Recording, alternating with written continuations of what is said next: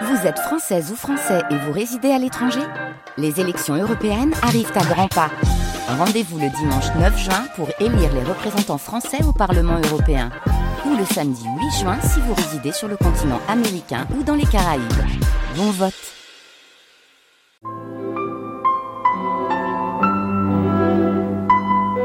France Culture la nuit, un patrimoine radiophonique.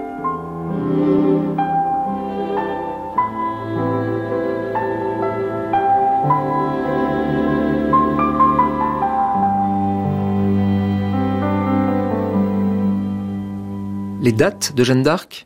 Dans l'histoire de France, toutes les dates, ou presque. Ainsi, au XIXe siècle, elle fut recréée, en un certain sens, et avec elle, une idéologie. Récupération possible de Jeanne d'Arc Certes. Deuxième partie d'une série de lieux de mémoire consacrée par François Angelier et Marie-Christine Closet à Jeanne d'Arc. Première diffusion sur France Culture, 13 juin 1996.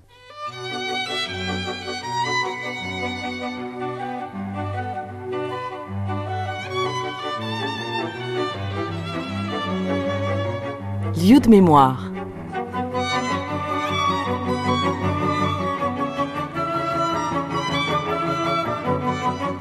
Jeanne d'Arc.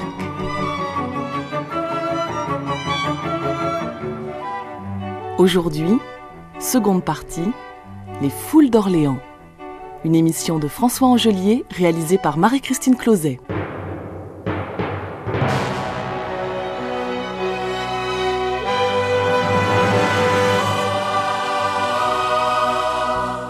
Connaissez la, la Jeanne d'Arc de cette année là Non, je connaissais celle de l'année dernière, mais pas cette année. Ouais. non. Les Jeanne d'Arc, elles sont choisies euh, parmi quel genre de, de personnages, de personnes? Bah, des filles euh, bien. Je crois qu'il faut être en privé. euh, ouais, il y a- il y, a certains critères, c'est pas choisi pas comme ça. Je crois qu'il y a des concours, des trucs comme ça. Ouais. Ouais, je crois que c'est des filles, ils doivent avoir une famille, je sais pas quoi. Les filles comment? De bonne famille. C'est-à-dire? Bah, bien élevée, la bourgeoisie orléanaise. euh, C'est pas n'importe qui peut être euh, Jeanne d'Arc quand même. Tout le monde ne peut pas se payer des cours d'éducation. hein. Ils prennent pas la première fille venue. hein. Mais C'est tout. Qu'est-ce que tu bois là? Pas du coca. Jeanne d'Arc, elle buvait du coca? Bah non, c'était pas son époque. Alors Jeanne d'Arc, qui c'est? Bah c'est quelqu'un qui a délivré Orléans des, des Anglais. Et puis après, elle est morte à Rouen. On lui a brûlé la tête. Enfin, tout, enfin, elle est morte après. On lui a brûlé quoi alors Bah tout, le, le corps. tu, tu as envie de devenir Jeanne d'Arc, euh, comme euh, celle qui va défiler sur un cheval demain? Bah j'aimerais bien, ouais. J'aimerais bien délivrer des Anglais.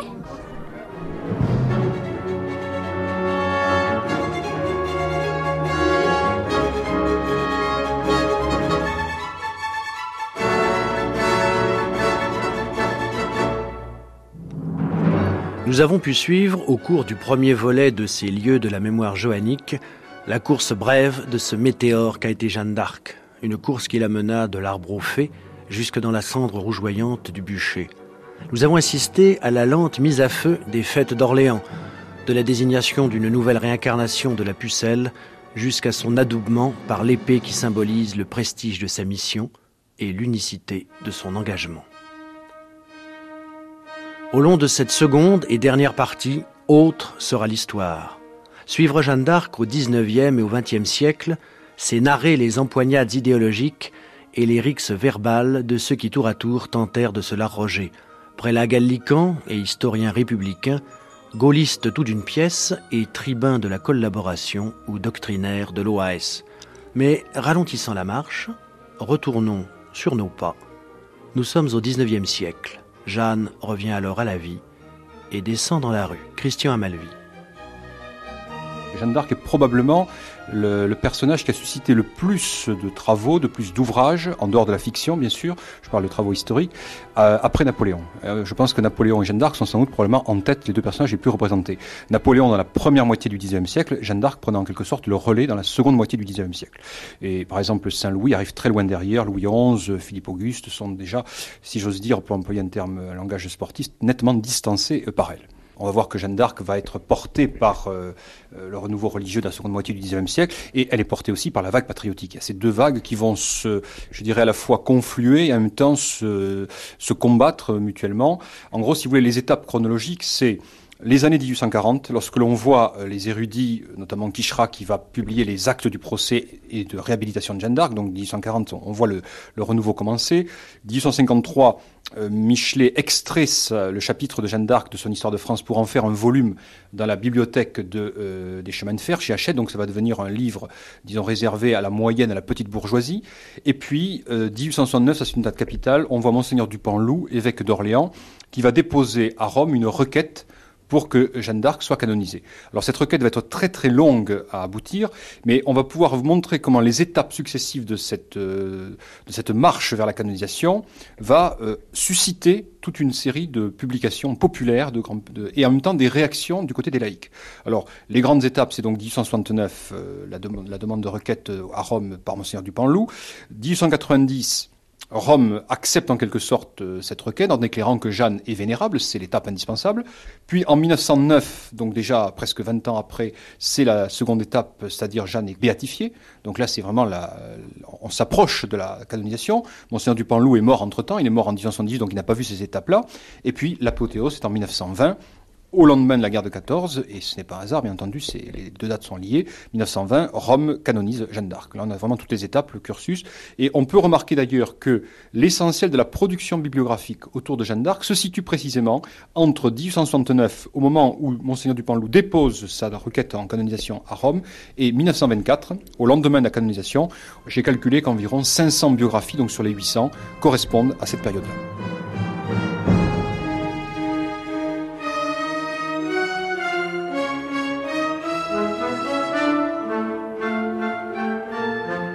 Dans la France du 19e siècle, Jeanne aura un accoucheur, Jules Michelet, et un portraitiste érudit, Jules Quichera. Gerd Krumeich. Dans les années 20, dans les années 30, c'est là où naît la Jeanne de gauche.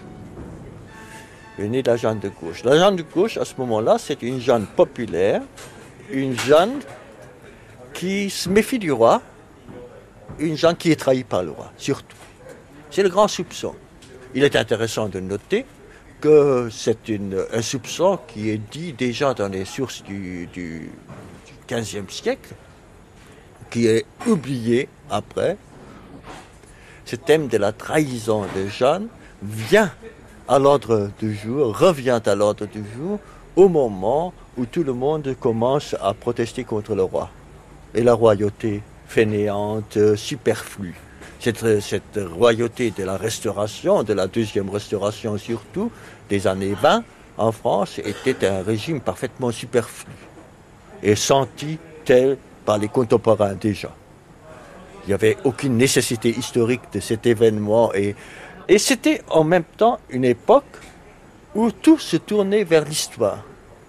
Après les Lumières, où tout se tournait vers l'actualité, après cette immense actualité permanente que constituait et la Révolution et l'Empire de Napoléon, sous cette restauration des années 20, tout se tourne à l'histoire. C'est un phénomène.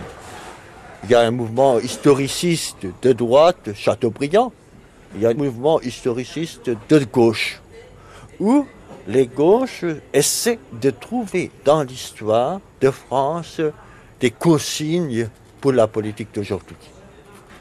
Oh, c'est les noms d'Augustin Thierry surtout, dans ces merveilleuses lettres sur l'histoire de France qu'on peut lire avec un très grand profit et, en, souriant, en rigolant parfois. De nos jours, il est qui commande contemporain, Augustin Thierry, dans les années 20. C'est lui, si je vois bien, le premier qui évoque cette Jeanne d'Arc populaire, spirituelle, radieuse, fille du peuple, saine, qui veut y aller pour la libération de la France et qui n'a plus rien à voir avec la servante du roi. Or, il est intéressant de voir que l'enthousiasme vient avant les sources. Il y a juste, comme je l'ai dit, un vague souvenir euh, de la trahison du roi. Et maintenant, avec le thème politique qui survient dans les années 20 de la royauté contre le peuple, la royauté qui, qui trahit le peuple, le grand, thème des demi-soldes napoléoniens à l'époque, et du bavardage dans les rues de Paris, euh, c'est à ce moment-là, avec cette euh, euh, historisation de l'intérêt, que revient Jeanne d'Arc sur scène.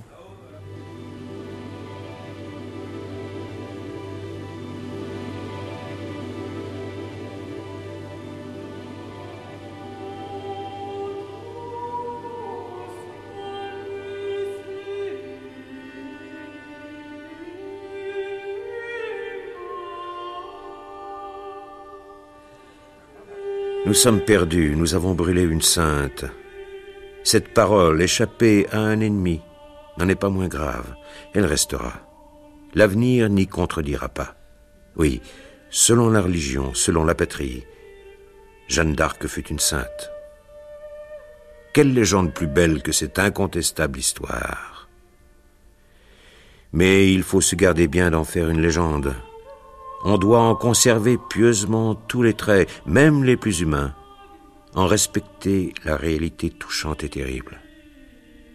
Que l'esprit romanesque y touche, s'il ose. La poésie ne le fera jamais. Eh, que saurait-elle ajouter?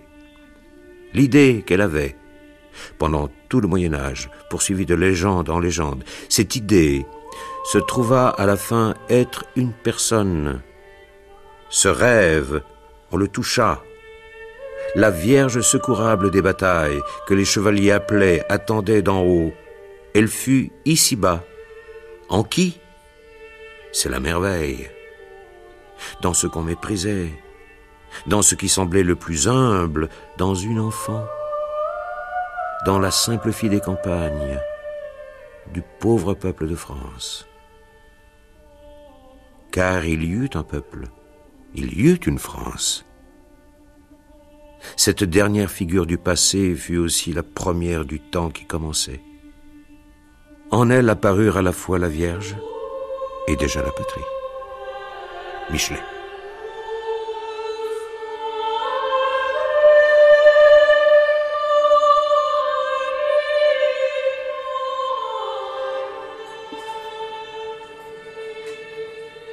La Jeanne d'Arc, elle est présente comme un souvenir vraiment commun des Français, c'est la Jeanne de Michelet.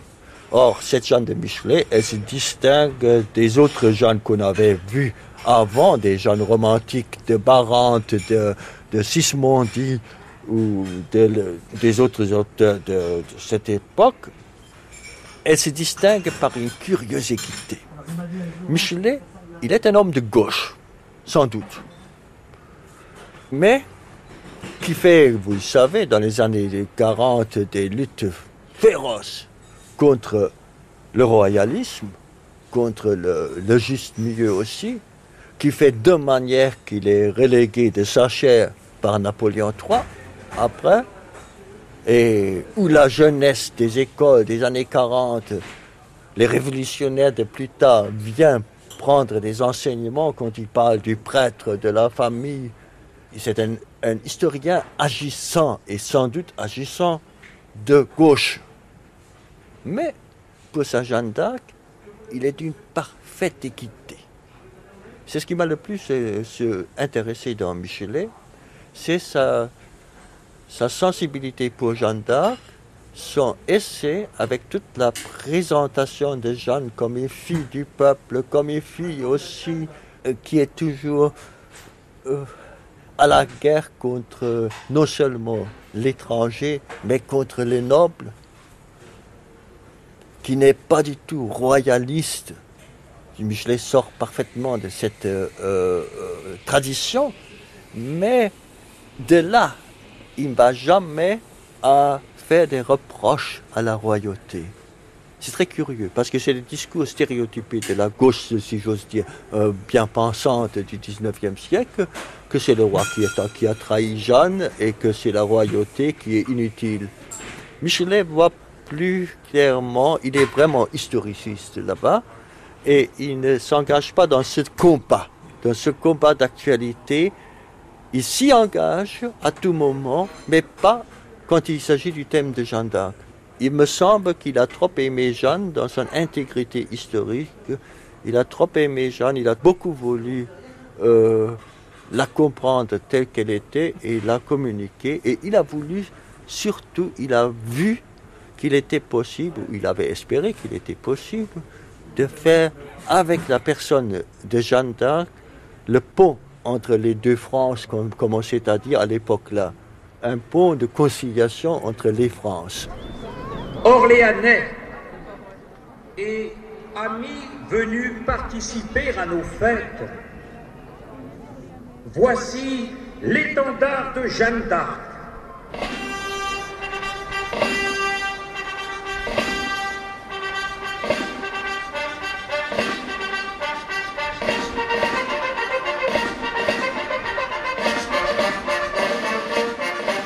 Face à l'émergence de cette plébéienne, droite et trempée comme une épée, et qu'on dit grosse de l'idée de Patrick comme Marie le fut de l'enfant Jésus, les catholiques réagissent. En tête de la procession, l'évêque d'Orléans, Monseigneur Dupanloup. Son credo, Jeanne est la pieuse rédemptrice de la France, elle marche à la grâce comme les mages marchaient à l'étoile.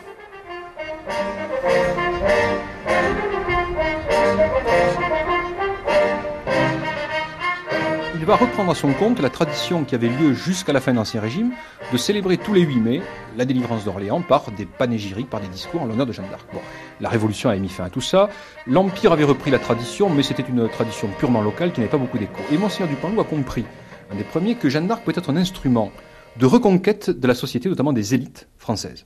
Le clergé, dans cette seconde moitié du siècle, va essayer de reconquérir la société, de reconquérir le terrain perdu par la Révolution française, et va donc il va donc imaginer de faire d'Orléans une sorte de lieu de pèlerinage. Il va lui-même prononcer des panégyriques qui vont être publiés dans la presse, qui vont avoir un grand retentissement, et il va prendre la tradition d'inviter à Orléans les plus grands prélats, les plus grands prédicateurs de son temps, pour donner plus d'éclat à ce qui était un petit peu tombé en désuétude.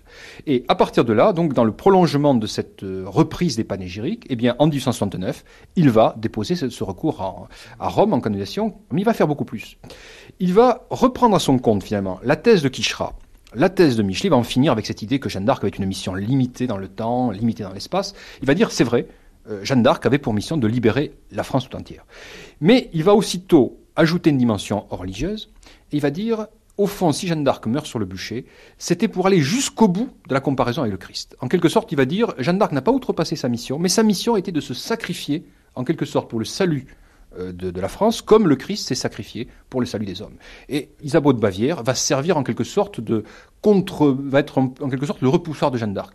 Il y a la mauvaise femme, Isabeau de Bavière, l'étrangère, qui attire les étrangers en France. C'est elle qu'on accuse d'être responsable du honteux traité de Troyes. Vous savez, ce honteux traité de Troyes que les manuels scolaires vont évidemment stigmatiser tout au long du XIXe et du XXe siècle. Et Jeanne d'Arc, c'est un peu l'antithèse, celle qui va racheter les fautes, les crimes commis par Isabeau de Bavière. Et donc Monseigneur Dupanloup, très habilement, reprend à son compte la thèse nationale défendue par la gauche, mais en lui donnant une nouvelle dimension, une dimension religieuse. Jeanne d'Arc, c'est le Christ, en quelque sorte, souffrant, mourant pour la France.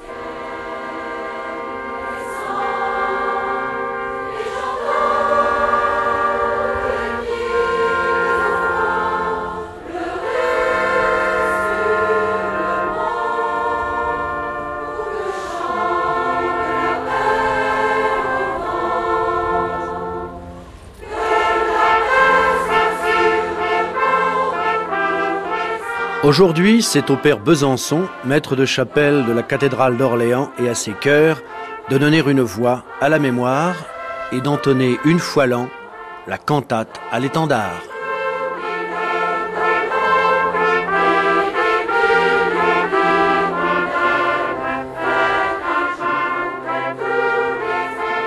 On l'appelait plus ou moins la Marseillaise orléanaise. Et c'est vrai que c'est un peu un cri de ralliement.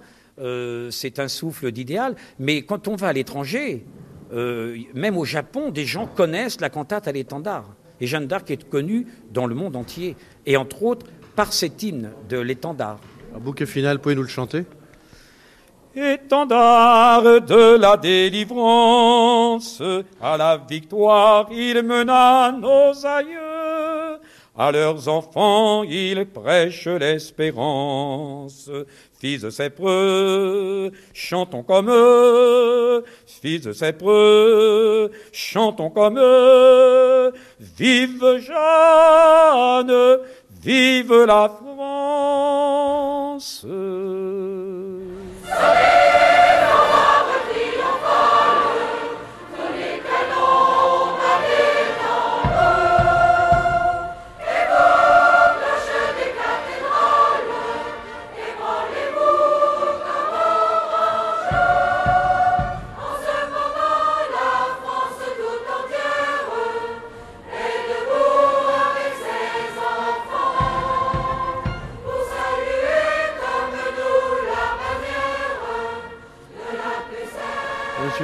Là pour euh, l'embrasement des tours ou pour Jeanne d'Arc Pour boire une bière d'abord.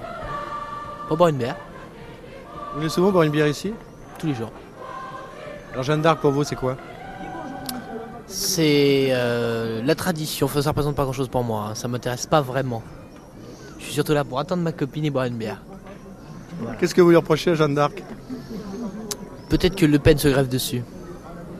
Premièrement, et puis, et puis je suis orléanais, je vois ça chaque année, ça m'intéresse pas quoi en gros. Mais alors, si on oublie Le Pen, le personnage est quand même intéressant. Dans quelle mesure? Historiquement? Politiquement? De quel point de vue? Tout point de vue À tout point de vue, euh, est-ce qu'on peut dire que quelqu'un est intéressant à tout point de vue? C'est la question. D'abord, dites-moi.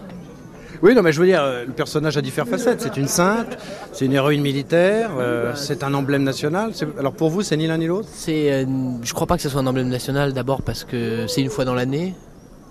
Je crois que la nation elle doit se vivre au quotidien. Or c'est pas du tout vécu au quotidien. Et puis ça pourrait être un emblème politique, oui, mais enfin je vois pas très bien en quoi parce qu'on a tué les Anglais. Je vois pas très bien l'intérêt, franchement.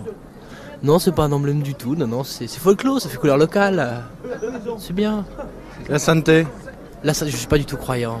Je, je suis fou de la musique de Jean-Sébastien Bach, mais je suis pas du tout croyant. Vous êtes luthérien? Pas du tout non plus, du tout, du tout, du tout. Je suis Nietzsche, hein, tout simplement. Les Nietzscheens n'aiment pas Jeanne d'Arc, pourtant c'est une figure de volonté de puissance et d'héroïsme. Certes, c'est une, euh, c'est l'affirmation de, de force active et non pas réactive, mais, mais justement, enfin personnellement, j'y attache pas d'intérêt, même, même si je suis très attaché à Nietzsche, euh, il n'y a aucune relation à faire entre la, mon amour pour la philosophie de Nietzsche et le fait que je rejette plus ou moins avec indifférence et condescendance euh, les faits de Jeanne d'Arc. Vous êtes un Orléanais de souche, euh, vous vivez là? Souche, non, je suis pas de souche, euh, ça fait trois ans que je vis ici, en gros. Et votre copine, elle a été pressentie pour devenir Jeanne d'Arc, non? Oh, si elle avait été pressentie, je l'aurais interdit, je pense. Carrément. Dur Non, honnête envers notre couple et envers moi-même.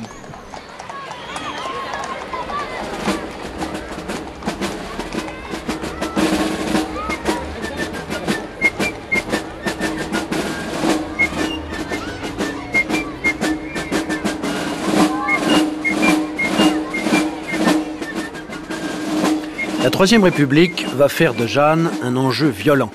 Bergerette téléguidée par la grâce ou pastourelle patriote radioguidée par le désir de sauver la patrie, chacun se fait alors une Jeanne à sa mesure et selon son cœur. Ce qui était jusqu'alors, disons, une figure connue uniquement des milieux cultivés, la, la bourgeoisie, la petite bourgeoisie, éventuellement quelques éléments du peuple, disons, maintenant ça va s'élargir, ça va se diffuser à l'ensemble de la société française. Désormais, Jeanne d'Arc va être connue de l'ensemble des Français grâce au Petit Lavis et grâce au manuel d'histoire. Mais je dirais que loin d'être une figure euh, consensuelle, elle va accentuer aussi cet antagonisme. Elle, va, elle, ne cessera d'être à la fois de plus en plus connue et en même temps de susciter de plus en plus de polémiques et de plus en plus de passion. Donc en 1874, la statue de Frémier est inaugurée, place des Pyramides.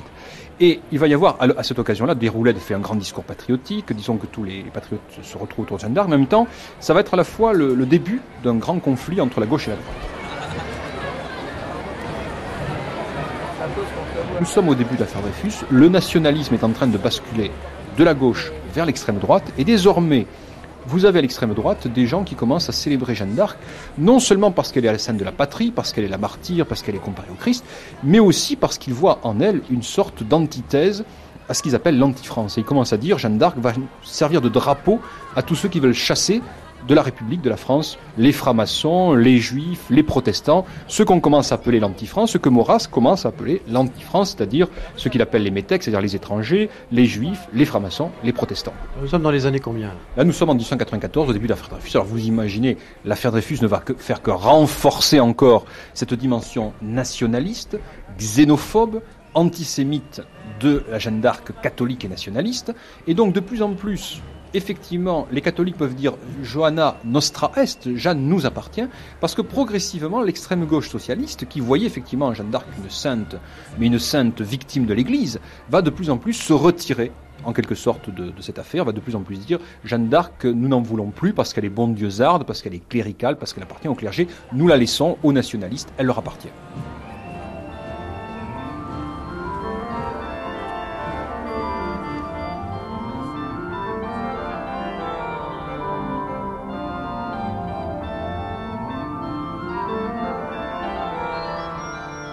Le supplice de Jeanne d'Arc continue. Il continue par la sottise et la dégoûtante sentimentalité de ses admirateurs catholiques, absolument incapables de comprendre la mission réelle de cette fille de Dieu. Sans doute ils blâment le bûcher, mais l'horreur qu'ils en pourraient éprouver est mitigée fort heureusement par l'imagerie bondieusarde qui les console. Il en est du bûcher de la pucelle comme de la croix de velours, où Jésus sans doute a dû peu souffrir. Tout se passe dans l'extrême douceur, et rien n'est plus facile pour les dévotes confortables que de suivre en auto leur rédempteur couronné d'épines. Que pourrait comprendre à Jeanne d'Arc cette populace de la piété mille fois inférieure à ces gens du pauvre peuple qui sanglotaient en voyant mourir la Sainte de France?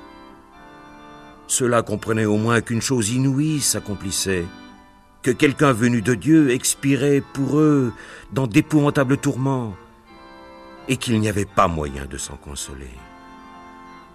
Léon Blois.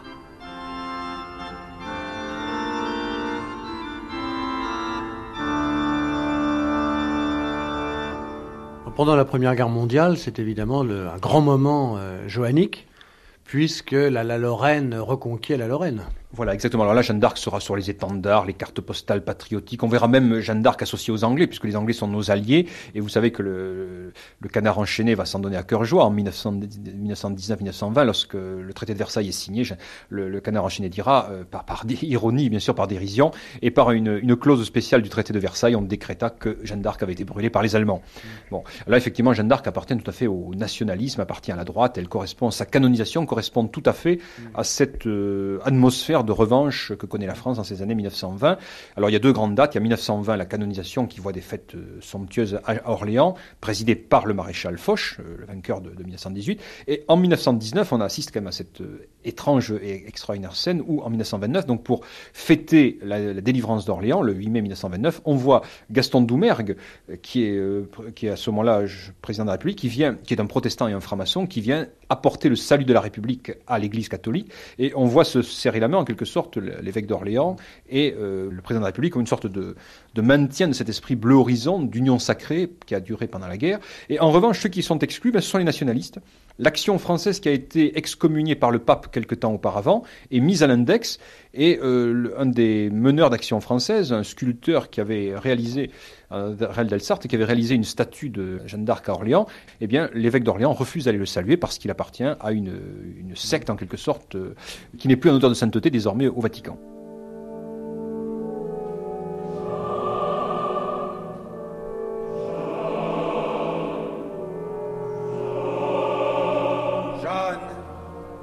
Jeanne. Jeanne. Qui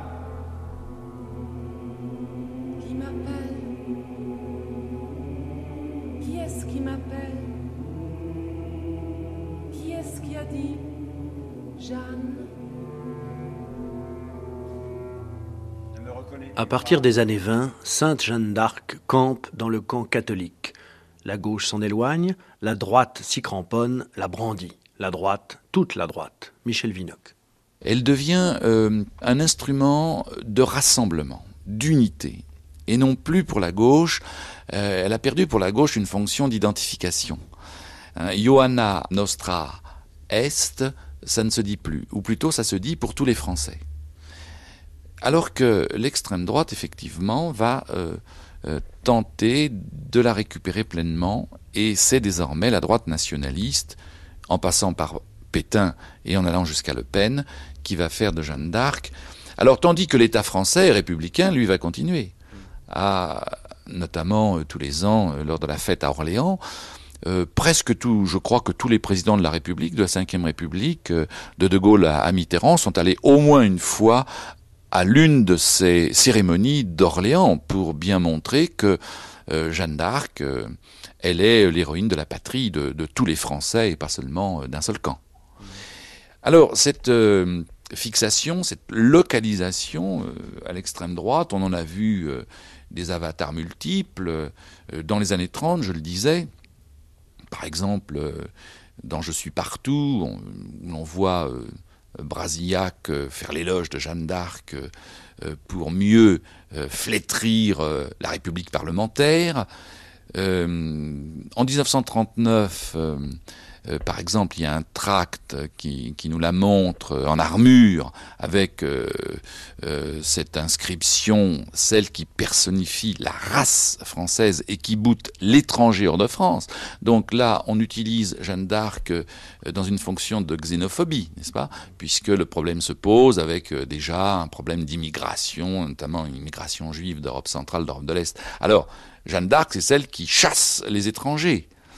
Euh, et puis, euh, on voit par exemple euh, à Orléans, à Orléans une, représentation d'un oratorio de Claudel, euh, Honegger Claudel, Jeanne d'Arc au bûcher, et l'on peut lire dans une affiche, sur une affiche d'Orléans, après la conquête d'Orléans par les Juifs, celle de Jeanne d'Arc par la Juive Ida Rubinstein.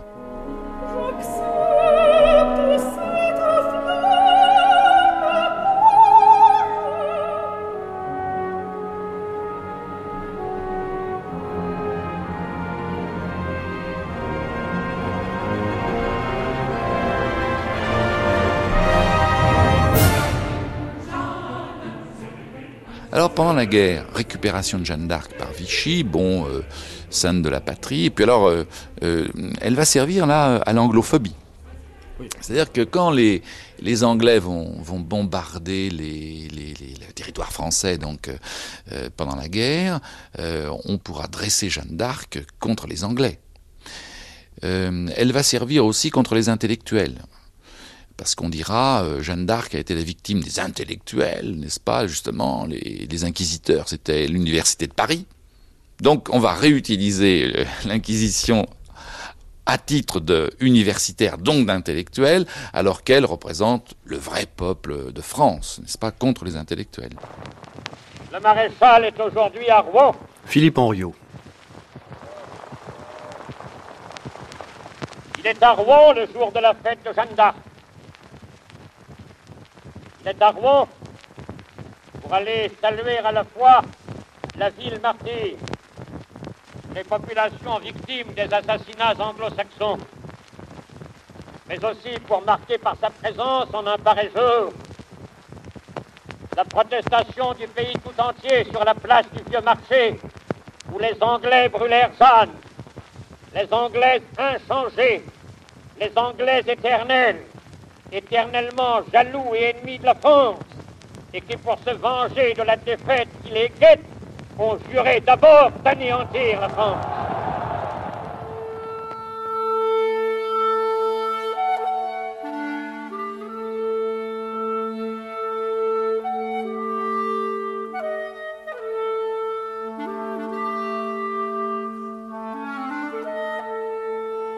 Au début de l'année 1943, je suivais le cours de Georges Lefebvre, grande figure de la Sorbonne, alors à la fin de sa carrière, homme de gauche, célèbre comme tel, proche des communistes. Ce jour-là, quand nous entrons dans la salle, nous voyons au premier rang deux officiers allemands en grand uniforme. Ce sont, selon toute vraisemblance, des Allemands issus de la bonne société, d'anciens cadres de la Reichswehr. Georges Lefebvre entre, les regarde et devient cramoisi. Tout le monde comprend qu'il va se passer quelque chose. Il met ses deux mains sur la table et improvise. Il nous parle de Fichte, du discours à la nation allemande et de la légitimité de la révolte. Il termine en déclarant ⁇ Vous ne serez pas seulement des professeurs d'histoire. Vous devez vous rappeler que vous êtes chargé de faire aimer votre pays, de faire aimer la France. Et n'oubliez pas que vous aurez aussi à faire aimer Jeanne d'Arc, qui était alors le symbole des gaullistes, et que celui qui touche à Jeanne d'Arc est un salaud. Jeanne d'Arc, c'est sacré.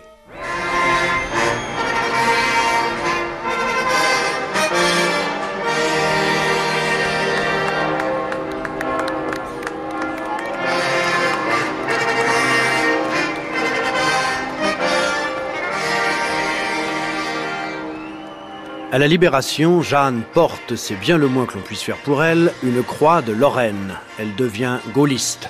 Sa silhouette retrouvée hante les ruines libérées d'Orléans. Le témoignage d'Annick Lucet Dupont, Jeanne d'Arc, 1945. Je suis Annick Lucet Dupont, j'étais Jeanne d'Arc en 1945. Orléans était, avait le tiers complètement détruit, donc euh, tout autour de la place du Martroi actuelle et la place de Gaulle, il restait que des ruines et un petit peu de la chapelle de Notre-Dame des Miracles actuelle et un petit peu de la maison de Jeanne d'Arc, je crois. Mon père était chef scout à Orléans et il avait une dévotion spéciale à Jeanne d'Arc et il trouvait qu'on ne faisait pas revivre la vie de Jeanne d'Arc et son, sa traversée de la Loire, euh, enfin toutes les étapes de, de ce qui s'était passé à Orléans, en dehors de la procession. Ça m'est tombé dessus parce qu'on m'a désigné euh, comme ça, par le scoutisme, parce que j'étais cheftaine de, de guide à l'époque, euh, et il fallait quelqu'un qui s'occupe des autres. Donc j'avais une, une, troupe de guides avec moi, et on, on était au moins une douzaine qui pouvaient être désignés, si vous voulez. Alors vous avez eu peur quand on vous a dit vous Oui. serez Jeanne d'Arc D'abord, est-ce qu'on vous a demandé ou est-ce qu'on vous a désigné d'office? On m'a désigné, on m'a dit est-ce que vous acceptez d'être Jeanne d'Arc Sur le moment, j'ai dit non parce que je me sens pas digne d'être Jeanne d'Arc. Euh, C'est c'est une chose extraordinaire et euh, c'était la première fois, donc euh, je me sentais pas digne du tout de représenter Jeanne d'Arc. Et puis pour le groupe que je représentais, j'ai dit bon, ben, je le fais et puis je le ferai du mieux que je pourrai. Quel a été votre entraînement? Oh, il n'y a pas eu grand-chose parce que les Allemands euh, venaient de partir et il restait une jument allemande dans une caserne. Donc on a retrouvé à la caserne Saint-Charles d'Orléans et je suis montée deux fois dessus et c'est tout. J'avais, j'étais jamais montée à cheval. Euh, il- D'ailleurs, elle s'est emballée quand on lui a montré une cravache. Enfin, il y a eu des petites des anecdotes quoi. Mais enfin non, j'étais pas du tout préparée. Et l'armure? L'armure, euh, on l'a louée, je crois, à Paris. Je l'ai essayée. Elle pesait 30 kilos avec la jupe en côte de maille. Et puis, euh, voilà. C'était un peu pénible quand même. Euh, pff, quand on est jeune, on pense pas à tout ça, je trouve. ouais. Alors le déroulement des cérémonies, euh, comment les choses se sont-elles faites? Il y avait beaucoup de monde dans les rues, puis en plus c'est une ville en ruine, ça doit être extrêmement Ben, la pathétique. ville de- était en ruine et au moment où je suis partie de la cathédrale, le canon s'est mis à tonner. C'était la libération. Donc euh, les cloches sonnaient, le canon tonnait, les gens, euh, les hommes à l'époque portaient des, des chapeaux, ils se découvraient sur mon passage. Euh, J'ai un souvenir en débouchant de la rue Jeanne d'Arc sur la rue Royale, extraordinaire. C'était c'était une double. On sentait la libération des gens qui, qui exultaient parce que les Allemands étaient partis. Donc c'était une double libération, si vous voulez. Ils voyaient en, en moi autre chose.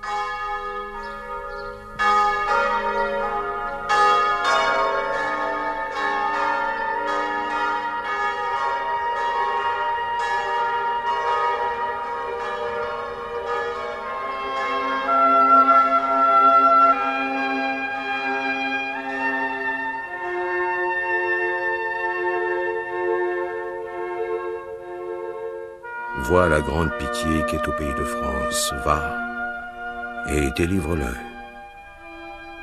Jeanne. Jeanne. Les chrétiens vous nomment sainte et vous honore comme tel. Mais tout soldat français, croyant ou incroyant, a le droit de vous appeler Jeanne. Car c'est sous ce nom-là que vous ont connu les gens de guerre. Jeanne, nous vous apportons ce qui reste de l'honneur français, afin que, posant sur lui les mains, vous lui rendiez la vie, comme vous avez jadis ressuscité le cadavre d'un petit enfant. Nous vous apportons aussi la honte, car nous ne refusons pas notre part de honte. Ni dans l'honneur, ni dans la honte, nous ne nous séparons de la nation. Georges Bernanos.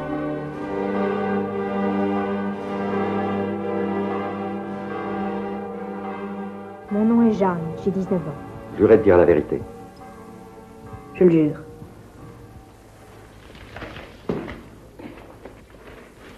Où avez-vous été baptisé? Dans l'église de Don Rémy. Qui vous a pris votre croyance? J'ai appris de ma mère le paternoster, l'Ave Maria et le credo. Dites à paternoster. Confessez-moi, je le dirai en confession. Chez vos parents, que faisiez-vous? Je travaillais à la maison, je n'allais pas au champ avec les brebis et autres bêtes. Avez-vous appris quelques métiers? Oui, à filer et à coudre.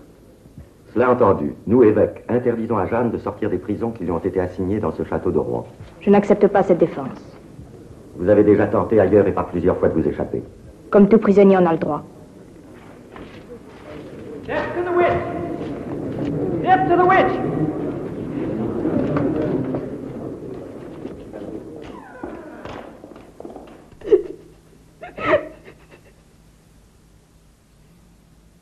Au moment de la guerre d'Algérie, Jeanne est dans la mêlée. Le grand islamologue catholique Louis Massignon en fait une figure allégorique de la résistance algérienne et de toute résistance à tous les occupants. L'OAS tente, elle, de la coudre sur son treillis. En témoigne l'étrange aventure espagnole de Florence Delay, Jeanne d'Arc de Robert Bresson et Oriflamme pressentie de l'Algérie française. Euh, J'avais tourné donc le film pendant l'été 61. À la, à la rentrée, j'ai l'hiver suivant, je suis partie à Madrid pour y faire ma maîtrise d'espagnol. et un poète qui était le correspondant du Monde à Madrid, José Antonio Novaes, que je connaissais, m'a demandé comme un service de rencontrer son informateur de l'OS, qui voulait absolument me parler. J'ai donc eu rendez-vous dans un café de Madrid avec cet informateur, dont j'ai oublié le nom, qui était un nom roumain, dont je ne suis plus sûre, et qui m'a très clairement dit, Novaïs s'est éclipsé, que voilà, l'OS avait une mauvaise image de marque, euh, qu'en fait c'était une immense cause, et qu'il fallait une sorte de Jeanne pour redonner confiance dans l'OS, et que je venais de tourner ce film, et que c'était peut-être mon devoir de euh, me prononcer clairement en faveur de l'OS, de rester à Madrid, et de, de faire jouer un certain charisme. Euh, alors, évidemment, je, je lui ai dit que ce n'était pas que j'étais euh, vraiment dans le camp tout à fait opposé et qu'il n'est pas question pour moi de mettre le doigt, de, confondre enfin euh, les choses et, surtout d'engager l'image de Jeanne bien plus importante que la mienne et la mienne qui quand même m'importait de ce côté-là. Il ne m'a pas cru et il m'a dit réfléchissez. Et là ont commencé plusieurs jours où il m'a filé, où j'ai été filé et où je recevais des coups de téléphone très insistants la nuit et où il y a eu ce projet fou parce que il ne m'a pas parlé dans ce café, il m'avait amené au bar d'un grand hôtel à Madrid où se réunissait l'état général de de l'OAS, l'état-major pardon de, de l'OAS et, et, où il y avait euh, où il y avait en particulier Argou. Et, et c'est-à-dire que j'ai eu assez peur de tout ça. Vous n'êtes pas devenu l'oriflamme de l'Algérie française euh, Non. Mais c'est une idée bizarre. Pourquoi euh, je, Ils sont venus vous voir parce qu'ils avaient quand même été marqués. Ils ont vu, vu le film. Ils ont été euh, des photos dans les journaux, dans les revues? Oui, c'est-à-dire que j'étais arrivée à Madrid et je travaillais sur un poète qui était interdit encore. On était en plein franquisme. Et euh, le directeur de, de l'hémérothèque de la ville, là où je travaillais, qui à mon avis hmm, n'était pas vraiment franquiste, avait fait en sorte qu'il y ait beaucoup d'articles dans la presse pour raconter que la Jeanne d'Arc de Bresson, euh, et le film n'était même pas encore sorti, complètement. Il y a eu des projections. Était venu à Madrid travailler sur Miguel Hernandez. Tout ça, d'une certaine façon, peut-être pour libérer le poète par l'image de Jeanne. Et donc, la presse avait été pleine de, comme ça, que Jeanne d'Arc étudiait, était à Madrid. Vous voyez. Et je pense que c'est comme ça qu'il était venu jusqu'à moi. Il me semble qu'aujourd'hui, tout s'est rencontré à Orléans. Les grands souvenirs du passé, ceux que vous commémorez d'année en année, depuis 530 ans, avec un éclat, une fidélité, une unité admirable. Le souvenir de cette jeune fille qui, au pire moment de notre histoire, rendit courage aux Français et d'abord au roi de France. À partir de ce moment-là, tout était sauvé. Je crois que dans notre longue et dure histoire, cette année, cette année-là, l'année de Jeanne d'Arc, fut la principale entre toutes. En parlant, comme je viens d'avoir l'honneur de le faire à Orléans, je suis sûr que cette héroïne qui est la vôtre, qui est celle aussi de toute la France, dont la statue est devant moi, que vous avez célébrée aujourd'hui d'une manière inoubliable, je suis sûr que cette jeune fille appelée par Dieu pour sauver son pays, cette jeune fille ne me démentirait pas.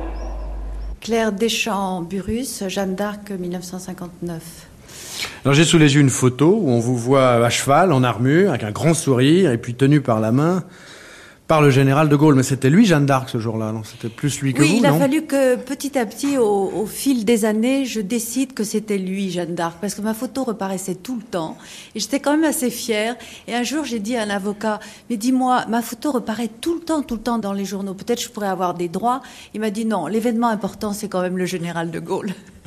Donc j'ai abandonné de, de, de penser que c'était moi qui avais fait Jeanne d'Arc.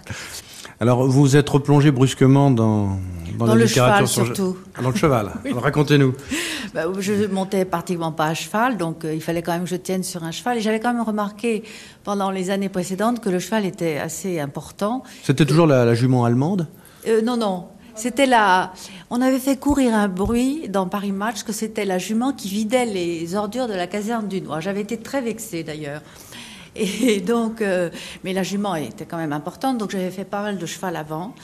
Et euh, je m'étais préparée, oui. Alors donc vous étiez à cheval et l'armure, le stade de l'armure? L'armure est lourde. Mais euh, je ne sais pas, ma- ma, voisine, Madame Dupont, ne se souvient pas, mais moi j'avais des couches de coton comme ça entre l'armure et la peau. Et parce qu'en fait, si vous voulez, la- l'armure elle-même n'est pas lourde, c'est la cotte de maille qui est très lourde, qui pèse pratiquement les 30 kilos, mais le fer est capable de, de blesser. euh, je dois dire que c'est. On n'a pas froid. Alors quand vous étiez à cheval avec l'étendard et la- et l'armure, est-ce que vous avez senti un peu de la mystique de Jeanne d'Arc vous, vous habitez? C'est-à-dire que le peuple orléanais, le public, est tellement enthousiaste, tellement heureux. C'est comme s'il revivait cette délivrance d'Orléans, cette liberté que, je- oui, je l'ai vécu comme ça, euh, le temps du défilé, évidemment. Et alors une fois la cérémonie terminée, l'armure ôtée, le cheval retourné à son écurie, vous-même, est-ce que le personnage de Jeanne d'Arc a continué de vous habiter? Eu- C'est-à-dire que j'étais obligée de me changer très très vite car euh, je devais aller rencontrer le général de Gaulle à la préfecture. Or, j'étais. Vous n'êtes euh, pas allé en armure Ouais, Je pouvais pas malheureusement. J'aurais préféré parce que l'armure, j'étais couverte de gras. Il fallait que je sois propre. Donc tout ça, euh, les militaires m'avaient nettoyé. Je me souviens, j'avais un coup comme ça. Il a fallu que je me dépêche à la préfecture. Et là, j'ai rencontré De Gaulle, qui m'a dit une phrase vraiment historique, euh, merveilleuse. Il m'a regardé, il m'a salué, très très paternel. Et il m'a dit, Mademoiselle, si cette journée a été aussi réussie, c'est en partie grâce à vous. Et j'ai vraiment aimé ça parce que c'était peut-être vrai. Et ensuite, je lui ai dit, euh, nous allons trinquer à l'avenir de la France. Il m'a répondu, je vous remercie beaucoup, mademoiselle.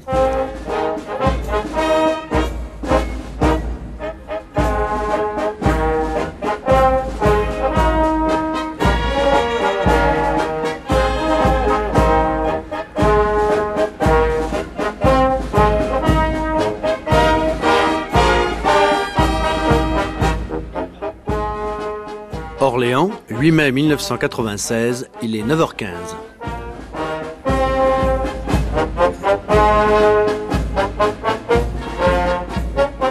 Alors Jeanne d'Arc, pour vous, c'est quoi? Une élue de Dieu. ouais. Comment ça, une élue de Dieu? Vous pouvez préciser? Il doit y en avoir beaucoup qui le pensent, peut-être que beaucoup. euh, bah, une enfant du Seigneur. Quelqu'un qui a, qui a cru, qui a aimé, et puis qui a fait euh, ce qu'elle devait faire, quoi. Ouais, je pense qu'elle était, elle était euh, de Dieu, elle était avec Dieu, et puis euh, elle, a, libéré euh, beaucoup de gens du, du joug des tyrans, quoi. Non, Jeanne d'Arc, je la respecte comme tout le monde. Mais non, parce que. Moi, je suis natif Normandie, tu vois, et nous, on n'aime pas. Pas les Anglais. Après le coup de Marcel Kébir, il n'y a pas de problème. Hein Alors donc, vous aimez Jeanne d'Arc qui a été brûlée par les Anglais Ah, Directement. Et encore en plus, euh, par l'évêque Cochon, euh, chez nous. Bon, alors, euh, je sais pas s'il s'appelait Cochon, mais enfin, c'est ce que. C'est ce qu'ils ont dit du temps de, de leur garder 100 ans, euh, gros bordel quoi. Mais franchement, moi, euh, Jeanne d'Arc, elle, elle est pas plus mauvaise que, que les autres, hein, euh, la preuve. En français? Oh, she bring freedom to France. Jeanne d'Arc libérer la France. Yes.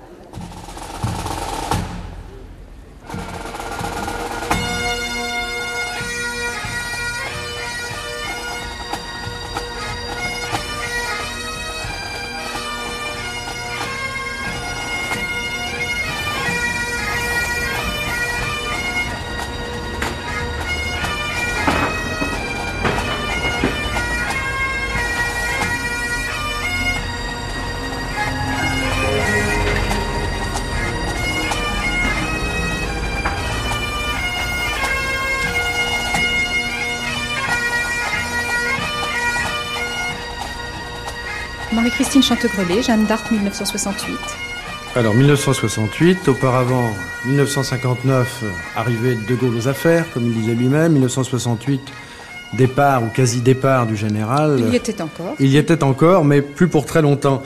Alors Marie-Christine Chantegrelet, 1968, c'est l'année des barricades, c'est l'année où ça pète de partout, si j'ose dire. Alors est-ce qu'Orléans était euh, en état d'ébullition, d'effervescence, ou est-ce que les pavés étaient bien à leur Non, place pas du tout, pour deux raisons. Parce que je pense que les événements de mai ont pris leur importance euh, un petit peu après la date du 8 mai. Je crois que ça devait être le 13 mai à Paris.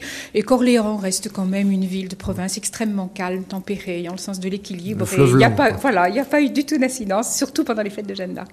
Alors votre passé vis-à-vis de Jeanne d'Arc, est-ce que avant d'incarner le personnage, vous aviez eu une, une expérience personnelle, je, ne dis pas de, de fascination, mais enfin des lectures, Ah, si, moi, une préparation je- familiale Moi, je crois que je peux dire que j'étais une fêlée de Jeanne d'Arc. Moi, j'ai des souvenirs enfants où je revenais des, comment dire, de voir le défilé et je montais sur un petit cheval en bois qu'il y avait à la maison et je disais à mon frère, allez, tire-moi sur le cheval, tel page et je suis Jeanne d'Arc. Donc déjà, j'avais vraiment ça en moi, oui.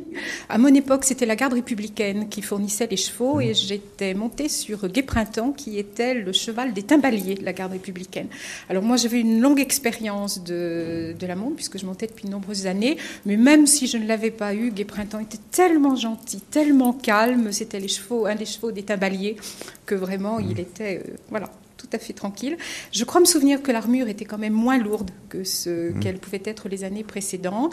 L'étendard est lourd, mais je vous dis, je crois que c'est vraiment pas ce qui me reste Oui. Alors qu'est-ce qui vous reste? Des tas de choses très fortes. Euh, Je, raconte souvent quand on me le demande, parce que c'est vraiment quelque chose qui m'a énormément euh, touchée au moment où je l'ai je l'ai vécu, d'avoir vu, euh, entre autres, des gens se signer, non pas sur mon passage, mais sur le passage de celle que je représentais. Je veux dire, c'est très très fort quand on reçoit ça à 17 ans. Et je crois que le pire, c'est que le jour du 8 mai, Devant Saint-Paterne, il y avait une dame qui était en fauteuil roulant et qui a eu un geste et des paroles vis-à-vis, là encore, de celle que je représentais. Je crois un peu, sans doute, comme qu'un chrétien peut avoir euh, devant la, grotte de Lourdes à Massabielle, en disant si c'est pas maintenant que là, quelque part, je me lève et je marche. Et ça, j'ai reçu ça avec une force incroyable. On se dit, mais attends, est-ce que je suis pas dépassée par ce qui se passe?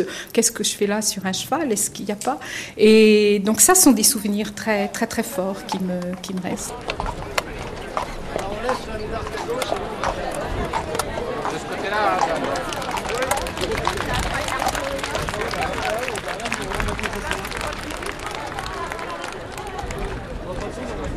Euh, Allez, viens en arrière, Géraldine. Géraldine. Euh, donc dans un premier temps, proche le cheval. Attention au cheval quand même. Il a déjà mordu. Un peu de sérieux quand même dans cette journée historique. Géraldine Mais si, mais si, il faut sourire. Allez, allez, allez, allez. Comment Voilà. Oui, oui, c'est bien. Oui, il vient d'arriver. Je le vois. Géraldine Guy, Jeanne d'Arc, 1996.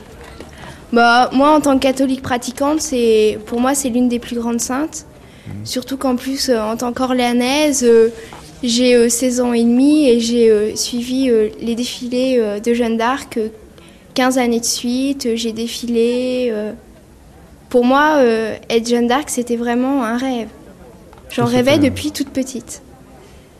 Et donc un jour, euh, vous avez été euh, pressenti, comme on dit. euh, Oui. Et alors pareil, même sentiment de peur, euh, de fierté, de peur, d'incertitude. euh, Non, j'ai pas peur. Je sais que Dieu et Jeanne d'Arc sont, sont à mes côtés et qu'ils seront avec moi. Moi, ce que j'admire beaucoup en Jeanne d'Arc, c'est son courage, le courage qu'elle a eu. Elle n'a pas eu peur de ses voix. euh, Alors ces voix, justement, pour vous, c'est- ces voix, c'est quoi? Parce que c'est quelque chose sur lequel les historiens, les politiques sont beaucoup battus, les voix. Est-ce que c'est un élément important pour vous dans l'image que vous avez de Jeanne d'Arc? Bah, bien sûr. Mhm. Ses voix venaient de, de saints et euh, elle a écouté ses saints puis euh, elle les a suivis. Est-ce que vous vous sentiriez euh, proche de, de ce type d'attitude, vous-même, dans votre vie personnelle? Oui. Vous avez une action à l'égard des autres aussi qui vous permet de retrouver ce, ce type de... de Ouais, je m'occupe des personnes âgées, je les descends à la chapelle et je prépare la messe. Et donc ça, c'est une manière aussi pour vous de témoigner, d'être proche de Jeanne d'Arc? Ouais. Je la prie tous les jours, euh, je suis vraiment près d'elle. Donc là, vous êtes préparé depuis de très très longues années. là. Ah oui. J'ai commencé à défiler, j'avais 5 ans et demi, en petite dé- demoiselle de paroisse. Vous êtes habillé comment? J'étais en rouge et vert. Je représentais la paroisse de Saint-Donatien. Et puis ensuite, j'ai défilé euh, dans le scoutisme. Voilà. Et ensuite? Et ensuite, bah là, je vais défiler en tant que Jeanne d'Arc.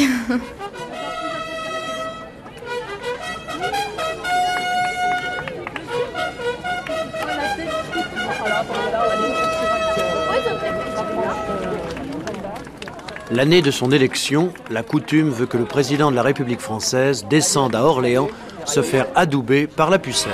Dont.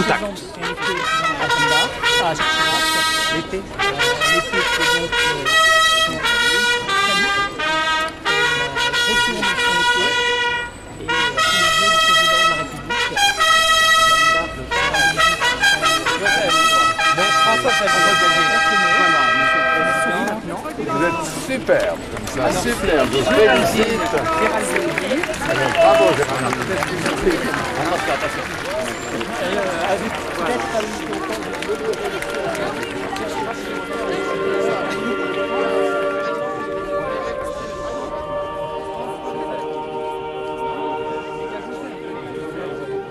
C'était Lieu de mémoire, Jeanne d'Arc, deuxième partie, Les foules d'Orléans. Avec Christian Amalvi, Gerd Krumaich, Michel Vinoc, Annick Lucet-Dupont, Claire Burus, Marie-Christine Chantegrelet, Géraldine Guy, Florence Delay et le père Pierre Besançon. Texte de Léon Blois, Jules Michelet, Georges Bernanos et Pierre Chaunu, lu par Jean-Marc Bory. Documentation INA, Emmanuel Join et Yves Builly. Prise de son, Patrick Fontanier. Mixage, Marie-Dominique Bougot et Laurent Fracchia. Réalisation, Marie-Christine Closet. Une émission proposée par François Angelier.